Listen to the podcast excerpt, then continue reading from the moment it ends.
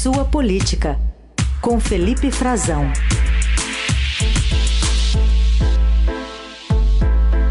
Tudo bem, Frazão? Bom dia. Oi, Carol. Bom dia para você, bom dia para os nossos ouvintes, bom dia para o Heisen também. Bom dia.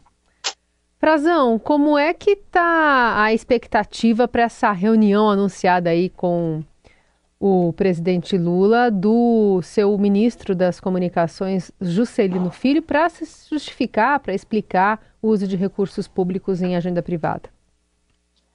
Tá todo mundo aguardando, né, Carol, se o Juscelino vai estender um pouco a viagem ou não, ou se virar direto para Brasília para conversar com Lula. É, notem que ontem o presidente Lula disse que iria é, chamar o ministro para dar as suas explicações. Ele quer ouvir direto do ministro agora as explicações dele a respeito dessa série de eh, suspeitas que foram levantadas em reportagens do Estadão sobre a sua conduta no cargo. A última dessas reportagens eh, mais impactante diz respeito ao uso de forma eh, irregular de recebimento de diárias e uso de um avião da Força Aérea Brasileira que o ministro diz que não teve culpa, inclusive ontem anunciou que o, está devolvendo, né, devolveu o dinheiro recebido por, em datas que ele não deveria, porque estava em agenda privada, e que ele passou um fim de semana em São Paulo e recebeu as diárias que foram geradas automaticamente por um sistema, um sistema muito bonzinho, né? Que gera diárias assim é, automaticamente, negou que a viagem tenha sido caracterizada como urgente, mas isso tudo está no portal da transparência do governo federal. Né? É possível, sim, que se verifique que esses dados estão lá. Quatro dias de diária, incluindo um fim de semana, quando ele não trabalhou, foi no leilão de cavalos, foi ser homenageado num grupo de cavalos que ele faz parte, da Associação Brasileira do Cavalo da Raça Quarto de Milha, que ele gosta tanto, uh, que ele não declarou, inclusive, alguns desses animais, a posse desses animais, que são valores milionários que ele deixou de declarar e informar para a Receita Federal. Lula quer ouvir uh, agora explicações do ministro e é claro que vai passar por tudo que a gente mostrou no Estadão nesses últimos dias, desde o envio de dinheiro do orçamento secreto para a família dele, para beneficiar, uh, para a irmã dele, né, construir lá é, em Vitorino Freire, a cidade da, governada pela família, administrada por ela, para asfaltar uma estrada, enfim, ouvir todas as explicações que ele precisa dar e que até agora é, não convenceram muita gente.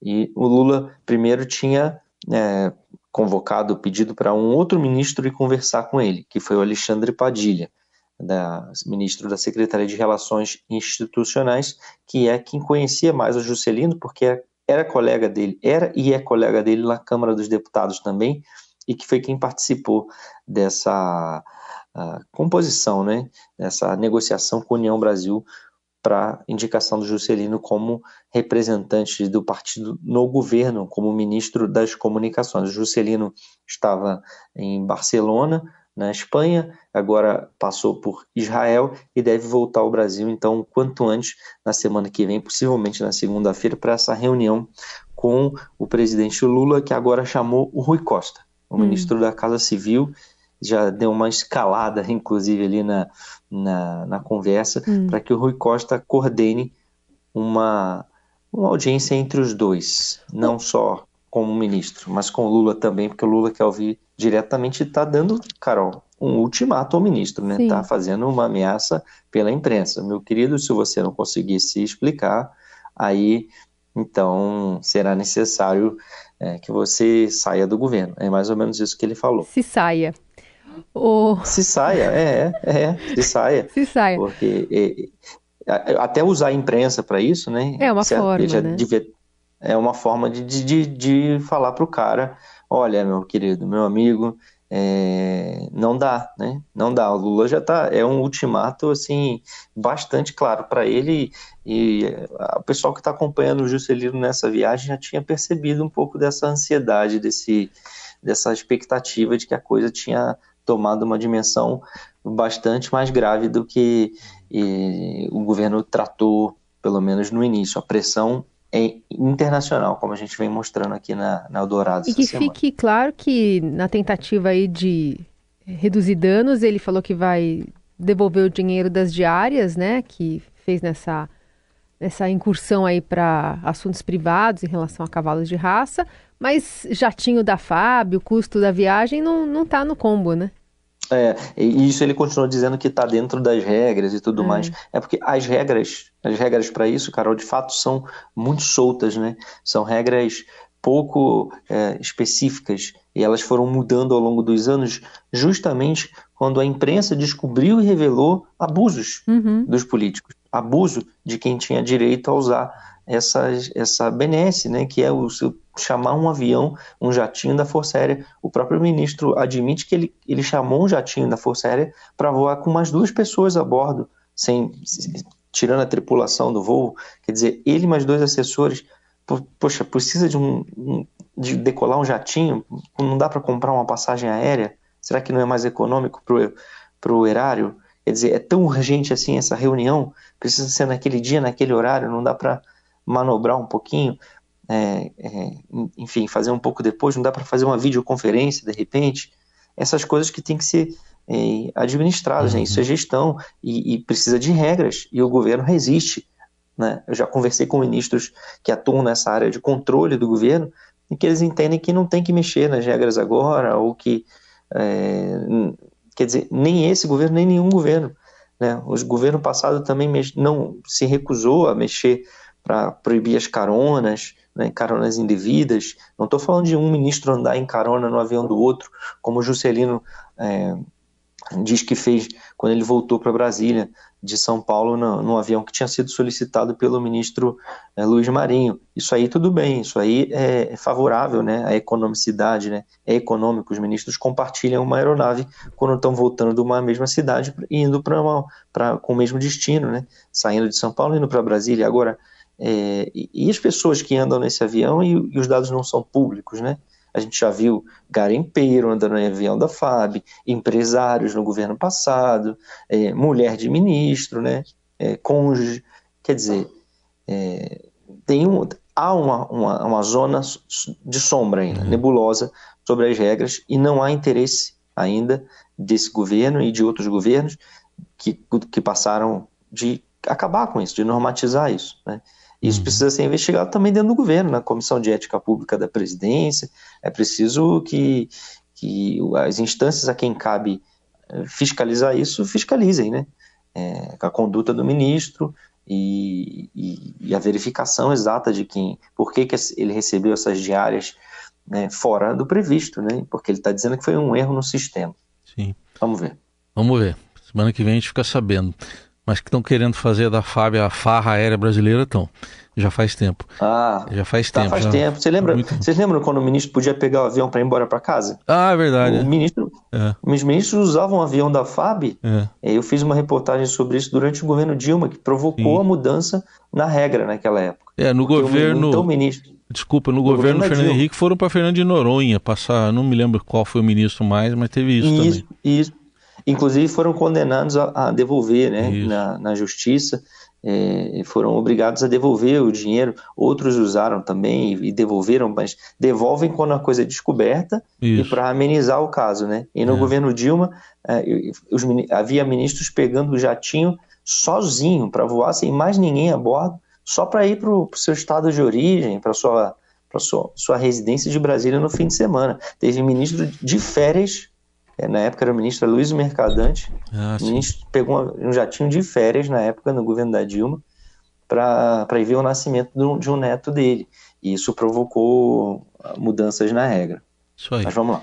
Bom, outro assunto do dia, ontem o presidente Lula falou que a lista tríplice que serve para indicar três candidatos, como diz o nome, né, a Procuradoria-Geral da República vai ser abandonada. Mais cedo até a Carol leu um, um, uma nota do PT, do, do, site do PT, de 2019, em que o PT fazia uma crítica ferrenha, na época ao governo Bolsonaro, por abandonar a lista tríplice. E agora, como é que fica, Frazão? Pois é. é. Como a coisa muda, né, Carol? Assim, quando o pessoal senta no governo e tem a chance de mudar alguma coisa, a coisa fica o seguinte: o que o Lula está dizendo é que ele, os compadres dele estão a caminho do Supremo e da PGR né, da Procuradoria-Geral da República vão chefiar o Ministério Público Federal e vai ter um outro compadre, que ele já indicou o nome, inclusive, que é o Cristiano Zanin, né, que ele acha que todo mundo vai entender, que hoje é um grande advogado, que conseguiu a anulação dos casos dele na Lava Jato, né, os abusos que ele entendia é, que havia em relação a ele, de fato é um caso é, definidor né, do, dos rumos da política no país e que marcou o judiciário nos últimos anos, que, eu, que ele entende que todo mundo vai compreender se ele indicar o seu próprio advogado para o Supremo. É, não é um bom sinal, né, indicar o próprio advogado para o Supremo. Né? É, mas é, não se está questionando aqui, não estou questionando o saber ou a capacidade jurídica do doutor Cristiano Zanin, advogado do Lula, mas de fato politicamente não é um gesto, é, é um gesto que eu acho que não talvez não tenha né, tanta compreensão assim como Lula acha que, que terá da sociedade brasileira. A sociedade está muito dividida. Né, isso pode gerar muita insatisfação, muito protesto. É, mas ele tem essa prerrogativa, né? Ele tem essa prerrogativa, é uma decisão do presidente da República e ele poderá submeter a indicação do Zanin, é, como já indicou na entrevista que ele concedeu ontem à Band News, e, e ele também deu uma clara declaração é, contrária ao que ele fez no primeiro mandato, ao que a Dilma fez, e no segundo também, ao que a Dilma fez é, durante o seu governo, e que foi, começou a ser criticado, começou a mudar, não é uma regra, também é prerrogativa do presidente indicar o chefe do Ministério Público Federal, o Procurador-Geral da República ou a Procuradora-Geral da República, é, mas estabeleceu-se é, uma prática, uma prática que era vista como positiva é, por muitos anos, pela tinha sido já de certa forma absorvida pela sociedade, de, que para demonstrar um pouco mais de independência desses órgãos, de que se indicasse dentro de uma votação prévia feita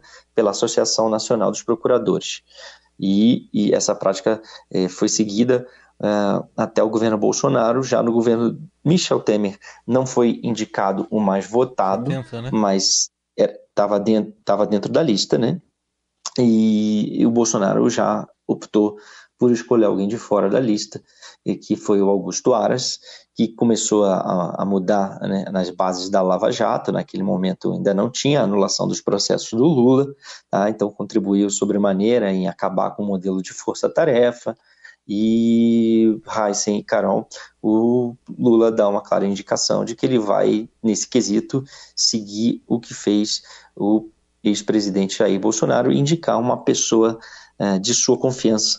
Ele mesmo diz que será alguém é, uma escolha pessoal dele, né? E assim como havia críticas na época do PT, né, de, de, da, de quando Bolsonaro fez a sua escolha, uh, ele diz que tem que ser um cidadão digno, respeitado, alguém de muito caráter, mas falou abertamente hoje que ele não, ele não pensa mais em lista tríplice para a PGR, que esse não vai ser mais o critério. Qual será o critério então? Né? É, ele diz que o Lula diz que será mais criterioso. Agora é, é uma clara, um claro abandono de posição do Lula, que na época invertendo as posições foi criticado pelo PT, mas que o Lula também está abandonando uma promessa que ele fez aí na caminhada para a presidência da República, né? Uhum. Em 2021 ele deu também uma entrevista na época para rádios em Santa Catarina e ele disse que se voltasse a ser presidente da República, iria sim escolher o primeiro da lista para procurador. É, e agora ele muda a sua posição. Hum. Ele evitou esse tema pra caramba na campanha e quem criticou muito foi o próprio PT. Muitas figuras do PT que o aconselhavam a não escolher mais o primeiro. Uma delas era o ex-ministro José Dirceu. Muito bem, esse é o Felipe Frazão, que volta semana que vem a falar conosco direto de Brasília. Frazão, obrigada, bom fim de semana. Obrigado, Carol. Heisen, um excelente tchau. fim de semana para vocês. Tchau, tchau.